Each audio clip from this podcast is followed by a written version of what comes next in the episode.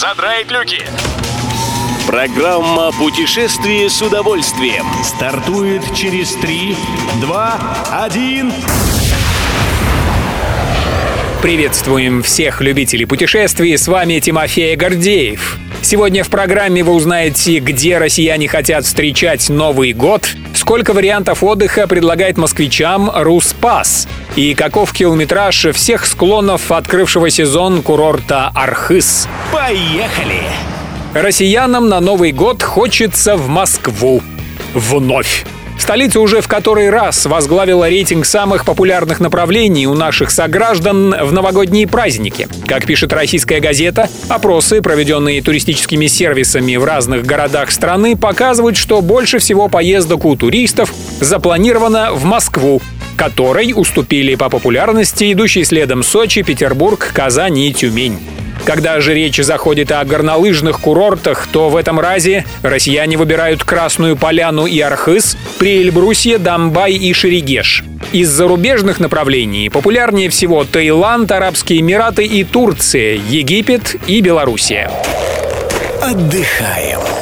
Туристический сервис «Руспас» представил москвичам более 200 вариантов поездок по России на новогодние выходные. Туры и маршруты раскидали по нескольким категориям. Охват получился солидный. Путешествие предложено совершить по 43 регионам, включая саму столицу. К примеру, в разделе «Маршруты» собрали более 30 бесплатных вариантов для самостоятельных путешествий по Владимиру, Костроме, Ярославлю, Казани, Красноярску и так далее.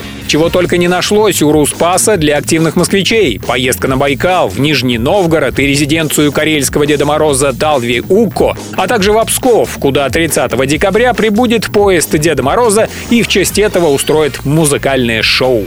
Едем дальше.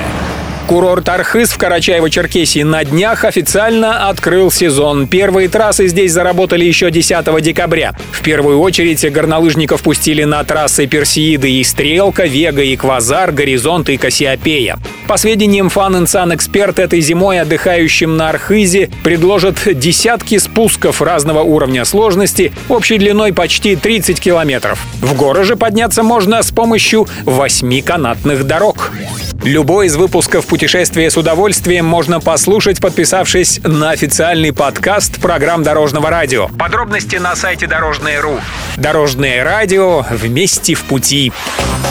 Программа «Путешествие с удовольствием». По будням в 14.30. Только на Дорожном радио.